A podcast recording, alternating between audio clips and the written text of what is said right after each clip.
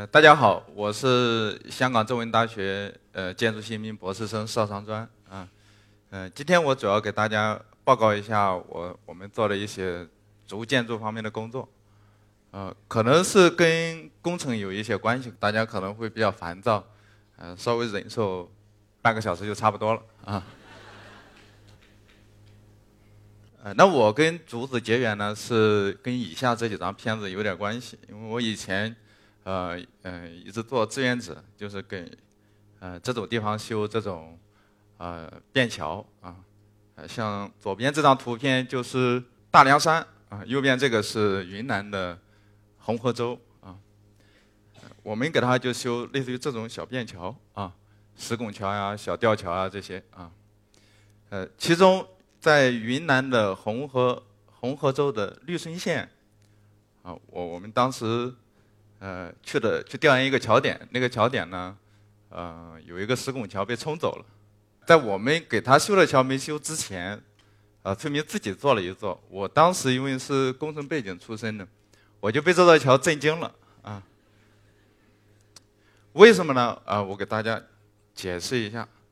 一个是中间这个这个行架啊，其实是堵横啊，这棵树利用的很好啊，然后用这个。几根竹竿还有铁丝搞了个相当于斜拉桥一样的啊，就这种结构是效率非常高的，因为它短短的用了几十根竹子就实现了二十米跨度的这么一个跨度，啊啊，近了一看呢，这个桥就这个样子，有一个竹筐啊，里边放了石头拉住了我们这个竹桥，然后旁边有棵树，把这棵树用的很好。其实我们这个专业上叫这个独塔斜拉桥啊，其实这座桥基本上凝聚了我们现在。桥梁上的最最高超的技术，其实原理是一样的。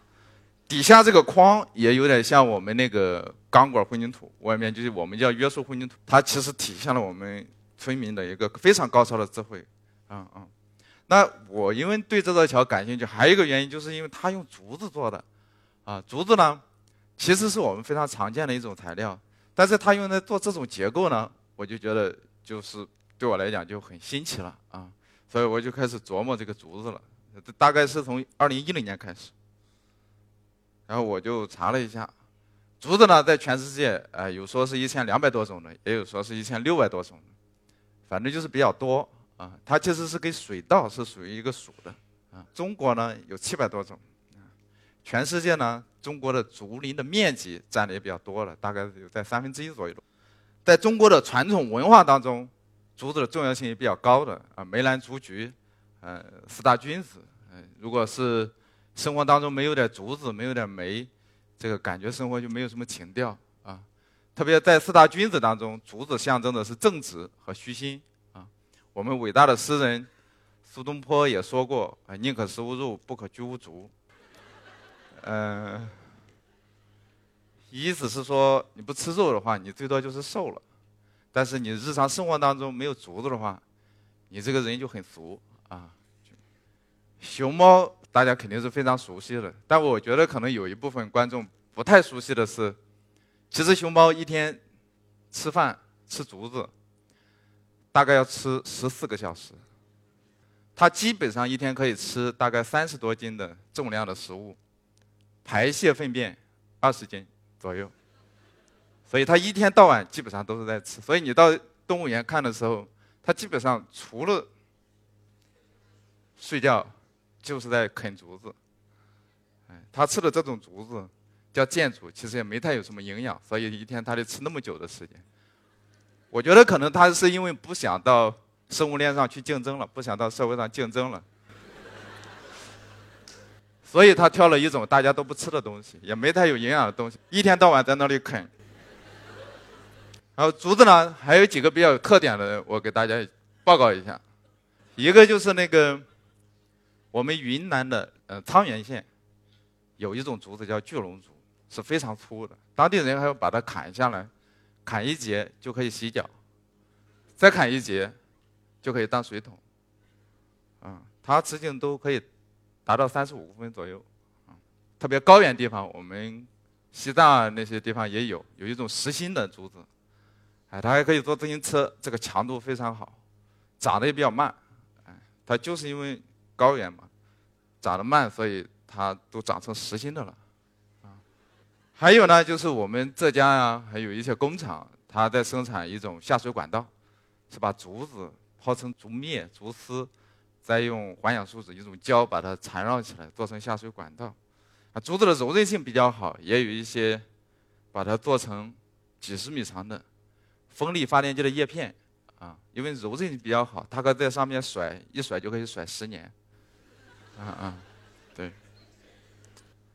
那竹子有什么特点呢？一个就柔韧性比较好，嗯，我基本上很少看到有竹子被风吹倒的，哎，包括台风。然后它生长速度也比较快，嗯，像一般的树呢，都是三四年左右才能成材，最快的速生林也得十多年。那竹子呢，一般三五年就差不多了。可能有的观众也也看过，它呢没冒出来之前，它在底下的时候要沉浸四五年才能冒芽，冒出来以后最快的速度，像毛竹一天可以长一米到一米五，啊，但它有一些缺点啊，它比较容易开裂啊，这个爆竹爆竹嘛，它容易爆开啊，还有放在户外的话，一般管个一两年就就差不多就烂了。嗯，生长尺寸也不太统一，跟我们如果做工程的话，跟我们常规的材料，钢特别钢管，呃，均匀性也不好。哦，在工程上介绍一下它的以前的应用的案例啊，一个呢就是我国的五大古桥，这个叫安澜桥，在四川都江堰，啊，这个桥呢是清朝嘉庆年间一个何先生修的，但他修桥的时候不知道怎么回事，他没做栏杆，所以后来晚上有一个醉汉。就掉到桥里，掉掉下去了，冲走了。他本人也被判了死刑，处死了。然后他的夫人何夫人为了给他雪冤，就把后面这个桥加固了，然后也做上栏杆。后来这个夫人也也也不知道去哪里啊。所以这个桥在当地老百姓也叫夫妻桥。然后我其实我们国家上个世纪六六十年代五六十年代钢材是比较缺的，然后有一批。前辈科学家，包括一些实践者，做了大量的研究工作。那个时候的一些学校啊、厂房啊，用竹子做。左边这个就是一个学校，右边这个就是一个一个房子啊。然后这里边的大部分人都是我们现在工程领域的国内的泰斗，其中有一些也是我们的院士。所以呢，他们当时都在研究竹子，或者有一部分是在研究竹子。所以呢，我也研究竹子。啊，我也跟其中的一位老师一直在学竹子，他已经八十多岁的高龄了啊，陈老师。这个也不完全是句玩笑话，为什么呢？因为竹子本身从材料上是比混凝土难的。那如果是用我们的专业的话来说的话，像钢筋混凝土或者钢材，它的弹性模量只有两个参数。那竹子呢？因为它各个方向生长方向。环向和半径方向，它都不一样，我们叫各项异性，所以它有九个参数。你可以简单的把它理解成，研究竹子的难度系数，比混凝土难四点五倍。还有，我也想研究研究。那在网上找资料呢，我就找到了一个桥，哎，这个桥是在浙江的奉化，宁波市奉化县。然后找到这个桥，我就很惊讶，跟。不亚于第一座桥的惊讶。然后这座桥呢，它有个亭，也有个廊，底下还有个拱。然后我就非常想找到这个人，做这个桥的人。做这个桥的人，后来我找到了。我是通过幺幺四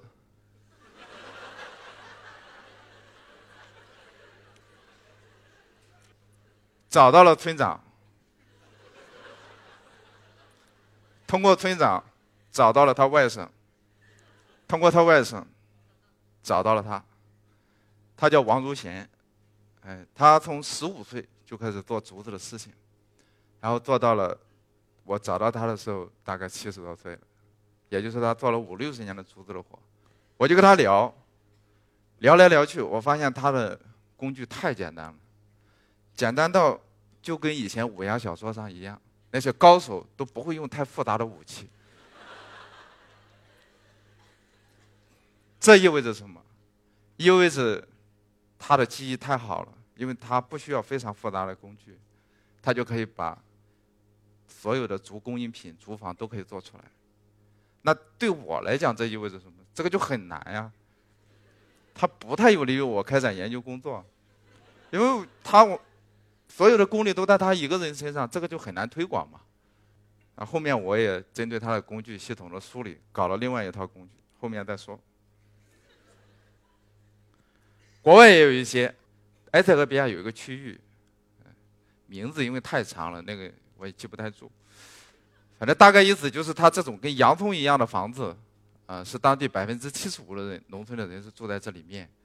表皮是用竹竹皮编的，里面是用竹骨架做的。看右上角这个图，然后人畜混居的，里边是有竹骨架，嗯，然后他们的财产这些牛啊羊，他也会放在房里一起。其实卫生状况不太好，我们也跟那边的大学其实有有一有一些合作，怎么样想让。里面的通风好一点啊，这些，我也找了一下我们亚洲的、东南亚的，这是泰国的，一个贵族学校，啊，一个篮球馆，啊，这个也挺好。还有国际一个国际著名大师叫武宗义，他也做了主建筑，一般在旅游度假区啊，他做了一些啊，也比较精美，跟艺术品一样。但是我觉得这个可能对我来讲，在农村。呃用它这种来修可能不太合适，可能造价比较贵一点，所以呢，啊，我就想看看怎么样做农村的事情。下面我就以两个桥和一个馆来简单的介绍一下。第一个桥呢是位于重庆的渝北区兴隆镇，其实距离重庆机场不太远，大概好像只有四十分钟左右的样子。我当时为什么找这个点呢？两个原因。一个呢是，我第一次做足桥，心里其实还是有点打鼓的，没太有底，想找一个距离市区不太远的，啊，最好是离机场不太远。以后我回去呢，还可以时不时去看一眼，有没有什么问题？有问题我及时发现，在被他们发现之前，我先发现。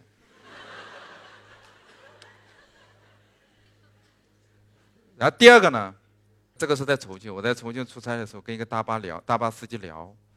然后那个司机告诉我，哎，正好聊起来，说他老家那个区域好像他，因为他开大巴的嘛，所以他对各个地方是比较熟悉的。好像有一条河出过一次事，冲走了一个老人。这个，所以我一听我就去准备去看一下。啊，这个桥呢，在顶上这个黄点的位置，然后这个白的呢是是这个主干道。嗯，然后两个白圈是它村民主要住的地方，那个绿色的线是这个河的一个主要的一个一个走向。然后这个桥点情况在这里，我一去看水也不大，怎么会冲走人呢？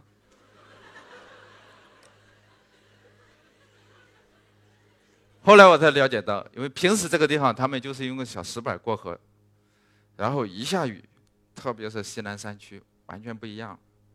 变成这个样子了，嗯，然后我猜当时那个老人可能是因为觉得自己能过去，趟着水然后冲走了，我们就开始琢磨了怎么样修这个桥，先想一下用哪种竹子，前面提到了竹子有一千多种，那么多选哪种呢？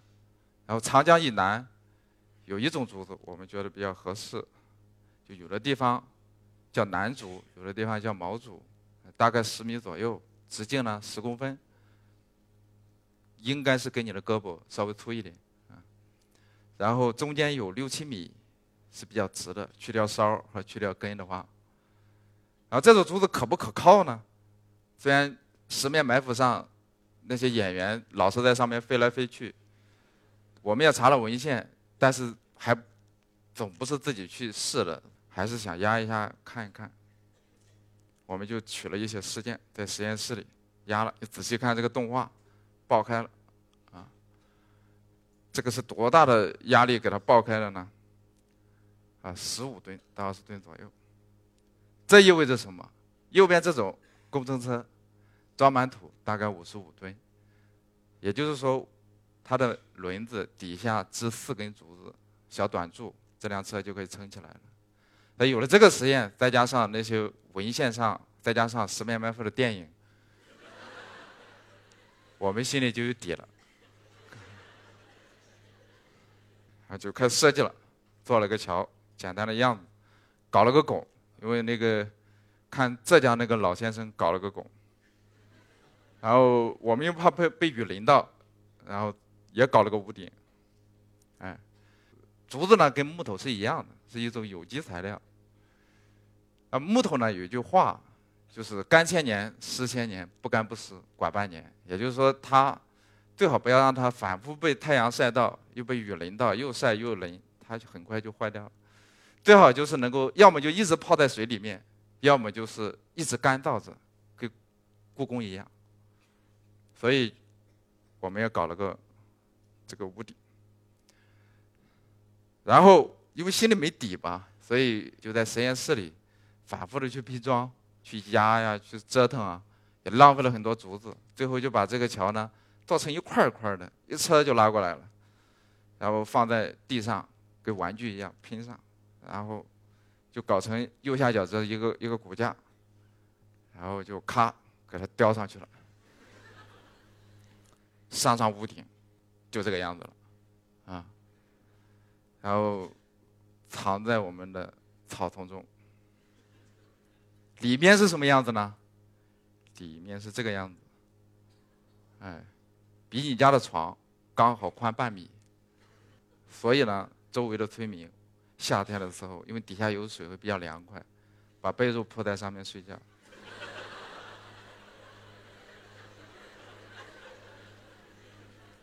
躺了一排。我们也搞了个剪彩，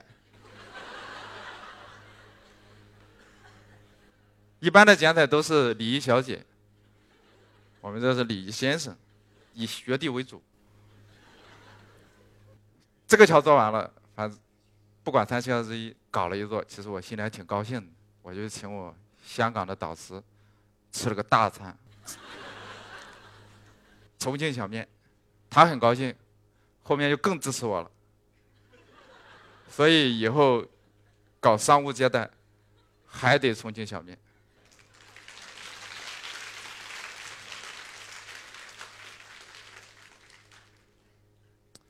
我们走的前几天，村民跟我们说：“你们搞的这个桥是不是只管个一年两年就坏掉了呀？竹子不是这个东西，我们平时只能编框框搂搂的，这能行吗？”我说：“你这个桥管个十多年肯定没事，有事你找我。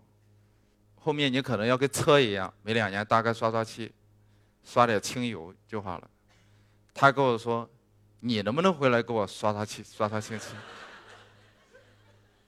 我想，我两年以后去哪里我都不知道。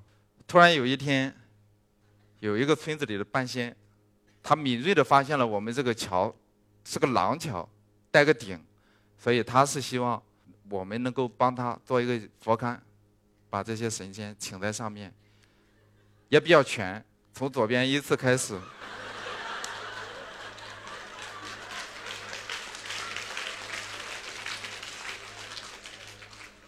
财神。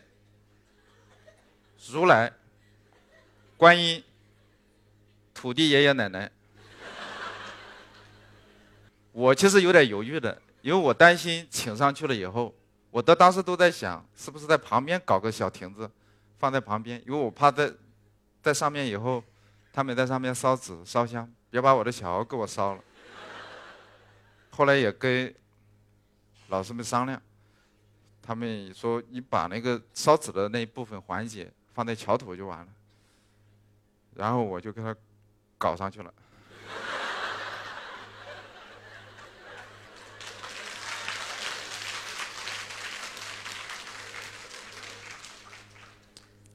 而且，我第一个跟他们半仙一起认捐了。然后我跟半仙及半仙的亲戚，还有村书记，嗯，都认捐了。他们为了感谢我，把我的名字放在第一个，一百块钱在这里。有了这些神仙的加持以后，我们这个桥气质完全就不一样了。因为修桥过程当中，村子里极极极个别的一个人，时不时的找我们点麻烦，他后面也不找我们麻烦了，因为找我们麻烦，本质上讲就是找他自己的麻烦了。这个桥呢，也变成了一个社区中心了，实际上它变成一个庙了，啊。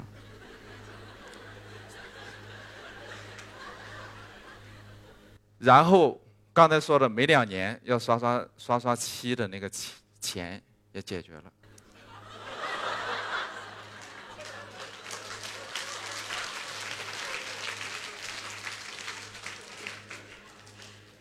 附近的几十里的范围的村民排队上桥，十元起步，起码未来十年的油漆钱是有了。还有了这个桥呢，我也进行了一些反思啊。因为我以前我是土木工程专业的，去了香港我才去学建筑学。然后工程呢，我理解的就是思维是比较单一的，就是一一根筋。你让我搞个桥，我就给你搞个桥。你过去就好了，其他的不考虑。但是呢，建筑呢，感觉他们想的有点多。他会考虑艺术、社区、精神这些听也听不太懂的东西。特别是我们这个桥变成桥庙了以后，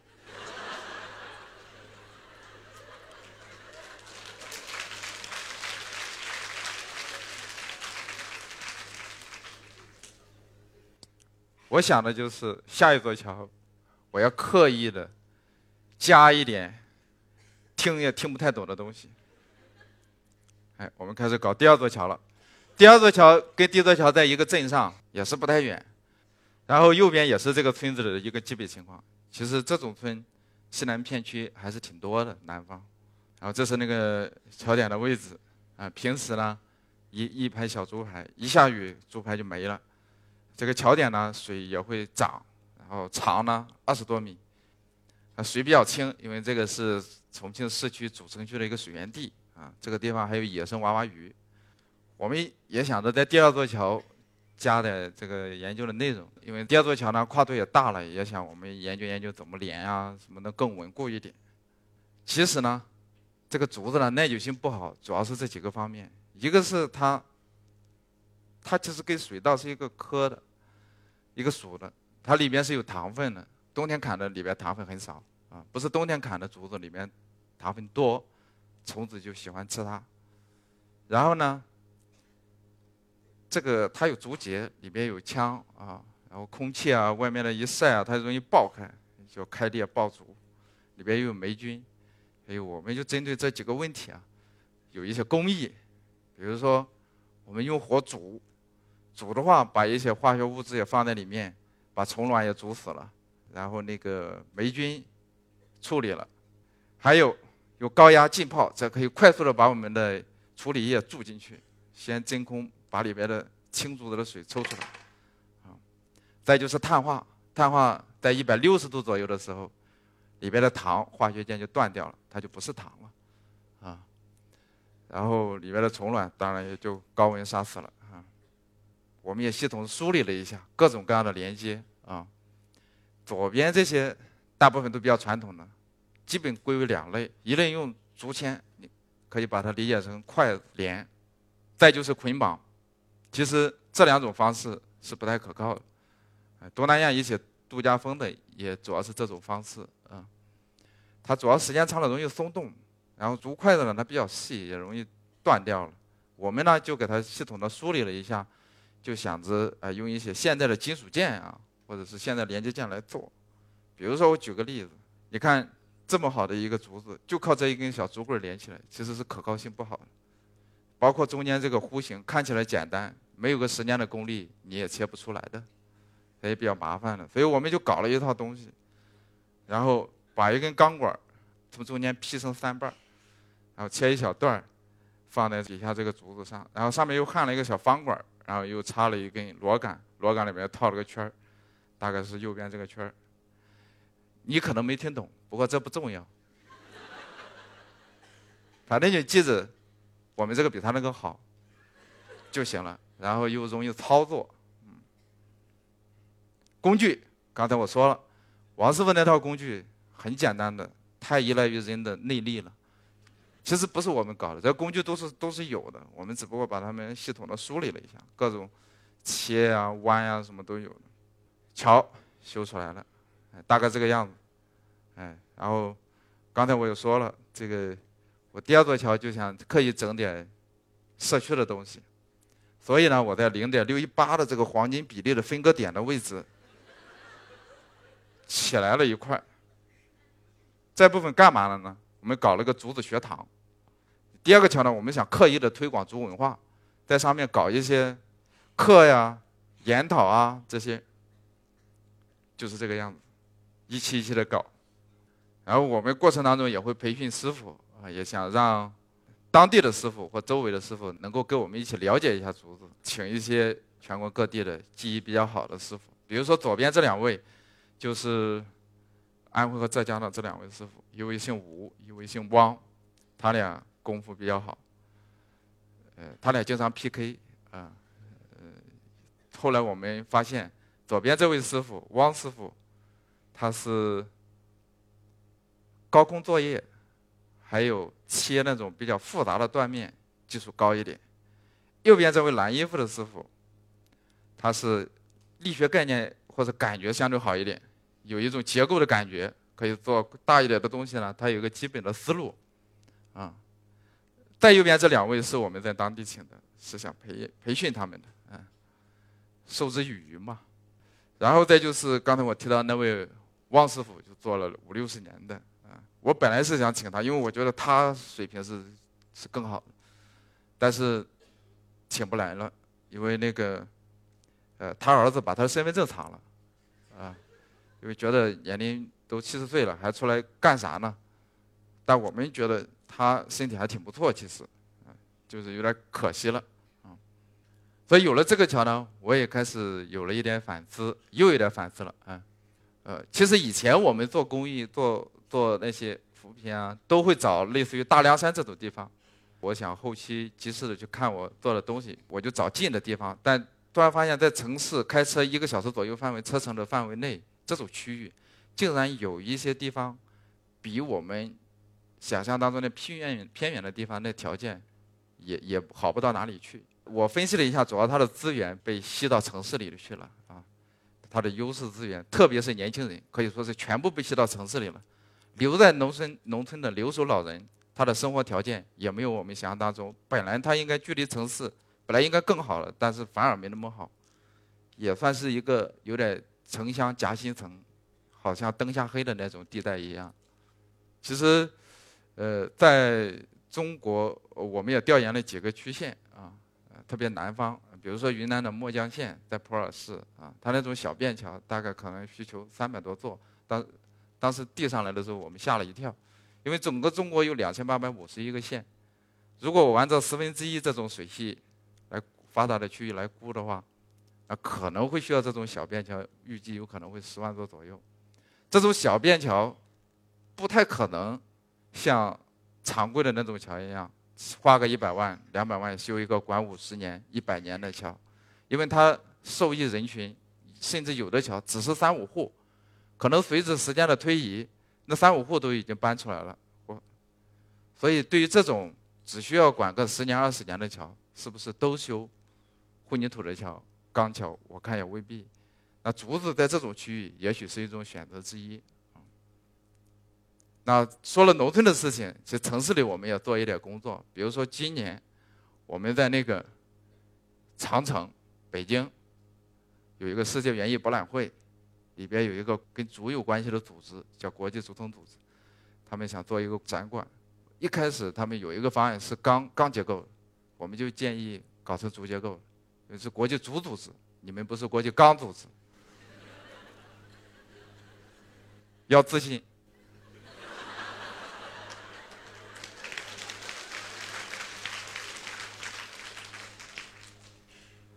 我们就跟重庆大学、还有清华大学土木系一起，还有一个意大利的一个设计师一起做了一个现代的馆，就是这个馆，里面是这个样子，都是跟竹子有关系的。这里面呢有九个比较大的拱，呃，这个是三十五米跨度的，其实这个是世界最大的跨度的馆，他们一直不让我们说。当时因为工期比较短。从去年的十月份，然后到今年三月份、四月份，他们就要用。冬天的时候又有一个冬季施工的问题，零下二十度，我们的工人在现场，全身贴满了暖宝宝，平均每个人每天八片暖宝宝。然后也很辛苦了，所以当时我们就想着尽量缩短他的工期。怎么缩短的呢？就是我们搞的拱全都是一样的，我把所有的师傅叫在一起，先带着他们把第一片拱做上了，剩余的九片拱分成九组，一下就搞起来了。这个管就大概这个样子。其实这种概念呢，可以用在灾后重建的地方，就是意思是说，你用很简单的一种结构形式，很简单的告诉村民怎么做，他们就可以很简单的做出一个一个的拱，很简单的立起来，盖上个雨棚，就是一个临时避难馆。特别在外面的大型机械、建筑材料没进来之前，可以自救。所以今年六月十七号的时候，宜宾地震，左边这个是幼儿园，右边这个是他当时自己做的。我们也想着现在怎么样用北京这个馆的一些理念，一起做点事情。方案也做了，但是论文还没有发表，所以就不公开了，暂时。讲了这么多，呃，还是要总结一下。其实我觉得技术是中性的，它可以服务农村，可以服务城市。竹子呢，本身也只是一种材料，它有很多优点。它的缺点毛病也不少，它不可能去替代钢筋混凝土的。我们只不过是用技术的手段帮竹子稍微梳理了一下，找到了它一个特定的位置。无论是材料还是技术，其实最终都是为使用它的人服务的。谢谢大家。